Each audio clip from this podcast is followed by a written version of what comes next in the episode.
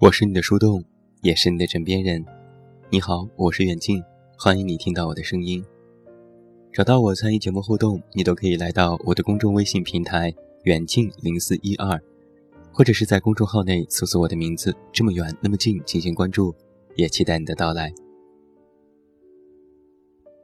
我曾经加过一个微信大号的运营者，小男生能力很好，短短几年将自己的微博做得风生水起。一时间风头无两。添加了微信后，我客气地称呼他为老师，他也很热情，说看过我的书，觉得我写的都是大实话。本来气氛还算融洽，可后来就慢慢变得有些尴尬，有些话我都不知道该怎么回复。最开始只是客气地讨论工作。然后男生就开始说自己认识很多出名的作家和企业家，参加过多少高端的论坛和会议。每次说完，都会反问一句：“你认识吗？你参加过吗？”我只能苦笑着回复：“我虽然写文，但我不太接触其他的作者，所以和很多人的关系一直都是不咸不淡的。”然后男生就摆出一副过来人的模样，你这样子不行啊，你要拓宽自己的人脉，迅速拉拢身边的人为自己所用。男生开始喋喋不休，说某个作家在颁奖典礼上获奖，特意给他发信息感谢曾经的帮助，说某个老板回家过年还给他送来一箱土特产等等。我看着他的消息源源不断的过来。索性把手机放到一边，忙自己的事情。过了一会儿，对话框里弹出一句话：“你要多认识牛逼的人，这样你才能变得牛逼，懂不？”我没有多言，只回复说：“老师，你说的对，我以后一定注意。”现在很多人，好像都以结交牛逼的人为自己的荣幸。想来好像也没有什么不妥。能够和优秀的人成为朋友，是一件让自己进步的事情。但是也有很多这样的情况：你只是在某个饭局上顺手添加过微信，也要到处刷存在感。朋友圈被点个赞，要赶紧炫耀一番；群里抢了某人的红包，也要截图做纪念。甚至只是大家一起起哄聊天，被回复了一句，也觉得终于和牛逼的人搭上了关系，成为了自己的人脉。请问，人家认识你是谁吗？贵圈很乱，这是很多人在职场交往当中经常调侃的一个词。只要你和某某走得比较近，那么就会被自动划入到某个圈子内。无论出现了什么事情，都要进行站队和表态，不然就会被排挤。曾经我在豆瓣上频繁发文，认识过很多作者，但是豆瓣的作者圈也分着好几个阵营。写小说的看不惯写散文的，写纯文学的看不惯写鸡汤的，写鸡汤的看不惯写段子的。好像就是一个约定俗成的食物链，一环扣一环，整天相爱相杀。我因为和某个圈子的作者熟识，在一次的撕逼大战当中被卷入了进去，受到牵连。可老天保证，这跟我没有任何的关系。但是吃瓜群众的观念是这样的：你和这些作者认识熟悉，你肯定也是这样的人，所以连着你一起骂。于是我就黑人问号脸，我这是招谁惹谁了？相声演员郭德纲说得好，只有同行，才是赤裸裸的仇恨。一个卖大蒜的，肯定不会和修自行车的过不去；一个写文的，肯定不会嫉妒演戏的。只有同行之间，才存在着利益和竞争关系。再加上自古以来所谓的文人相亲，就导致我后来和许多作者的关系都变得不咸不淡。而这个社会最现实的是，在你技不如人的时候，没人认识你，没人搭理你，更不会有人雪中送炭。而当你小有名气之后，一窝蜂的就会来了许多所谓的朋友，和你称兄道弟。有一件事情让我印象深刻。曾经我默默无闻的时候，写了一本书，投给了当年认识的一位编辑。结果等了很久，他回复了我的邮件，觉得我写的一般，不能出版。后来这本书被其他公司出版。书名是《有些路只能一个人走》。这本书卖了几十万册，然后这位编辑主动加了我的微信，几经烂美之词，夸赞这本书写得好，想尽快的促成下一本的合作。可当时我已经把新书签给了别家，于是婉言拒绝了他。然后我们之间就又断了联系。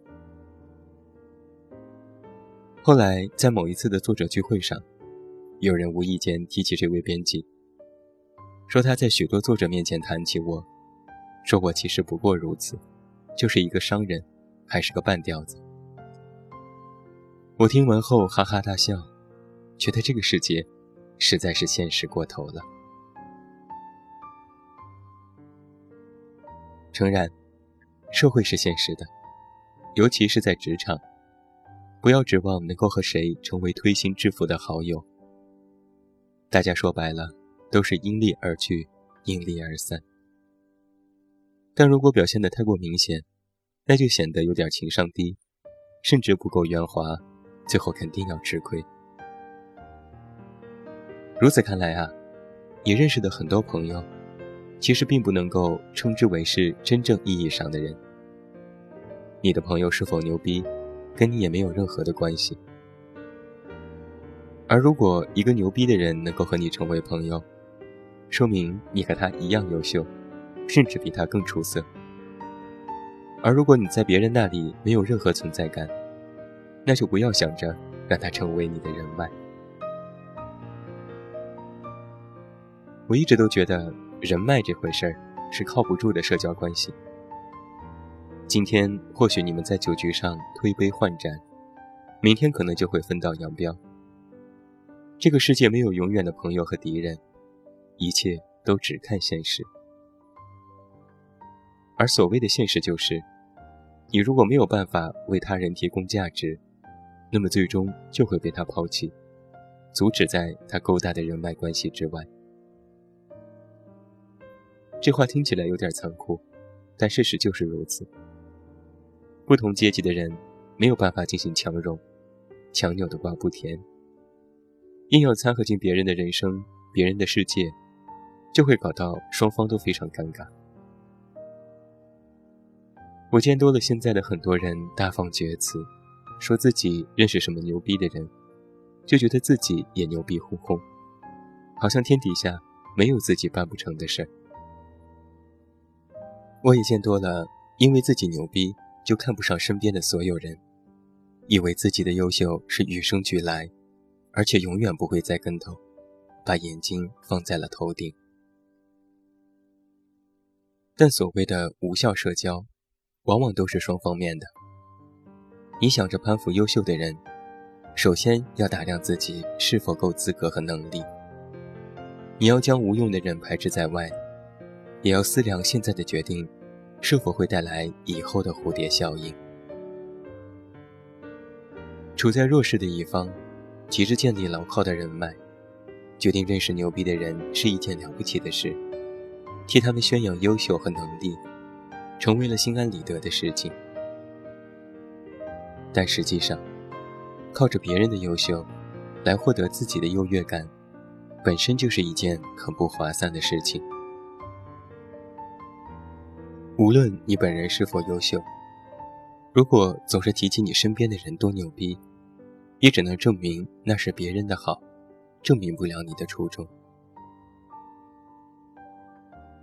一个人啊，关键不是你认识了谁，关键是你是谁。我工作这些年，最看不惯的事情，就是有人信誓旦旦的保证一件事绝对没有问题。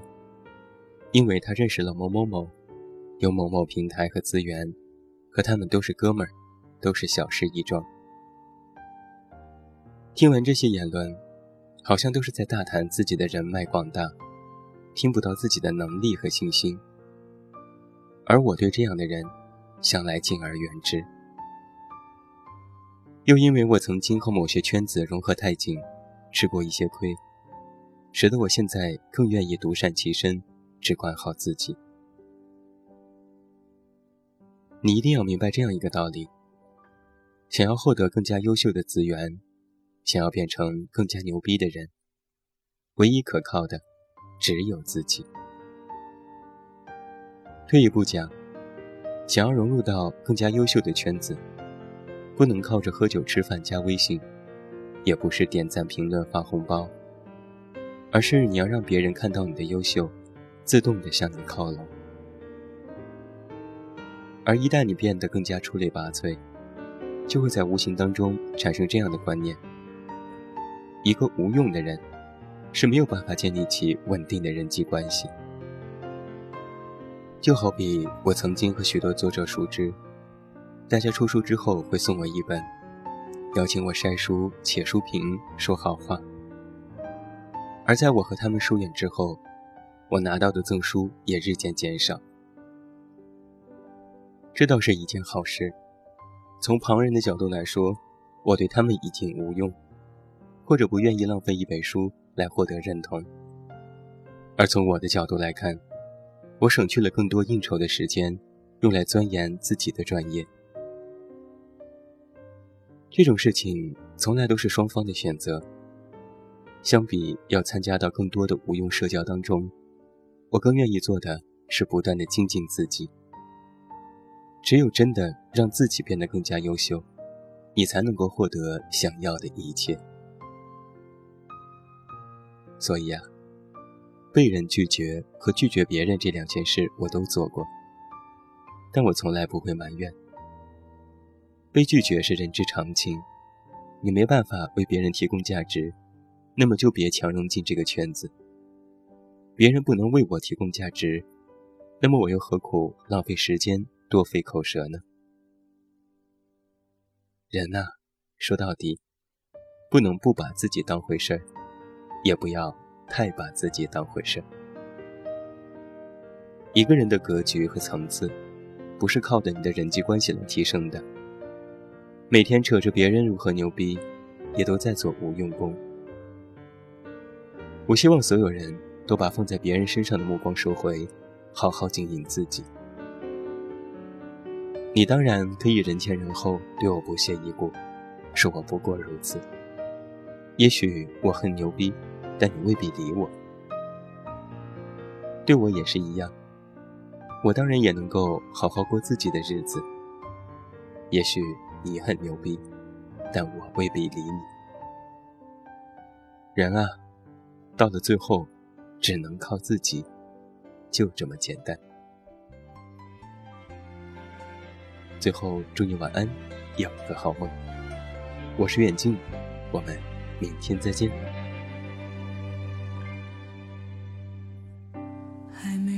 就先哭，故事太残酷。习惯了一不快乐，就要对我诉苦。看着你把泪水都忍住，倔强不肯认输。对你的心疼，我该对谁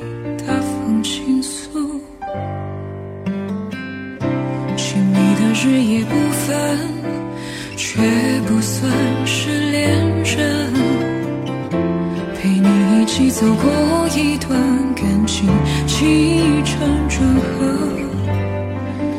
要是说出藏在我心里的委屈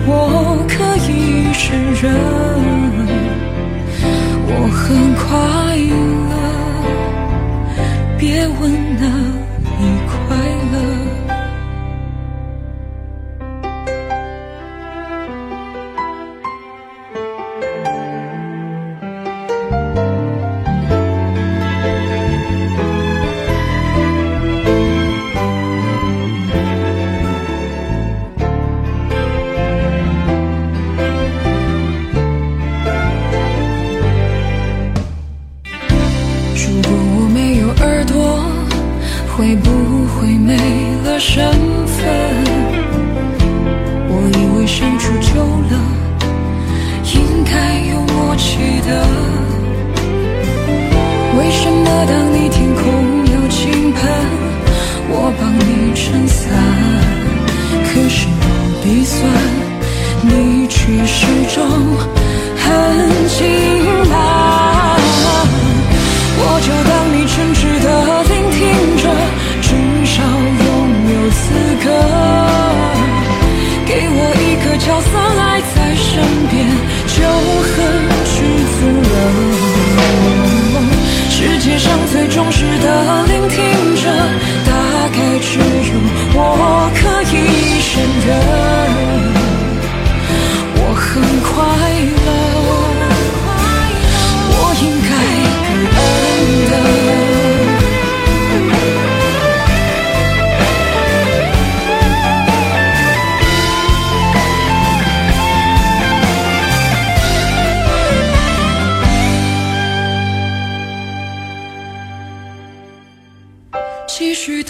当你诚挚的聆听着，继续遵守规则。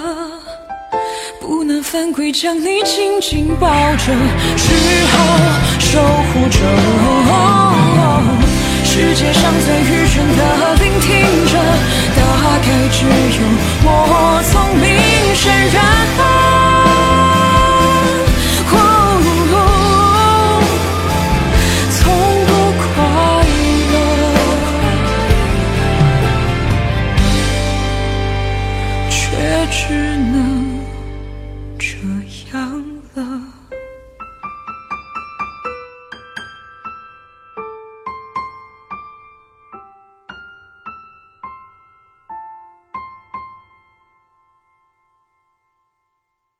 本节目由喜马拉雅独家播出。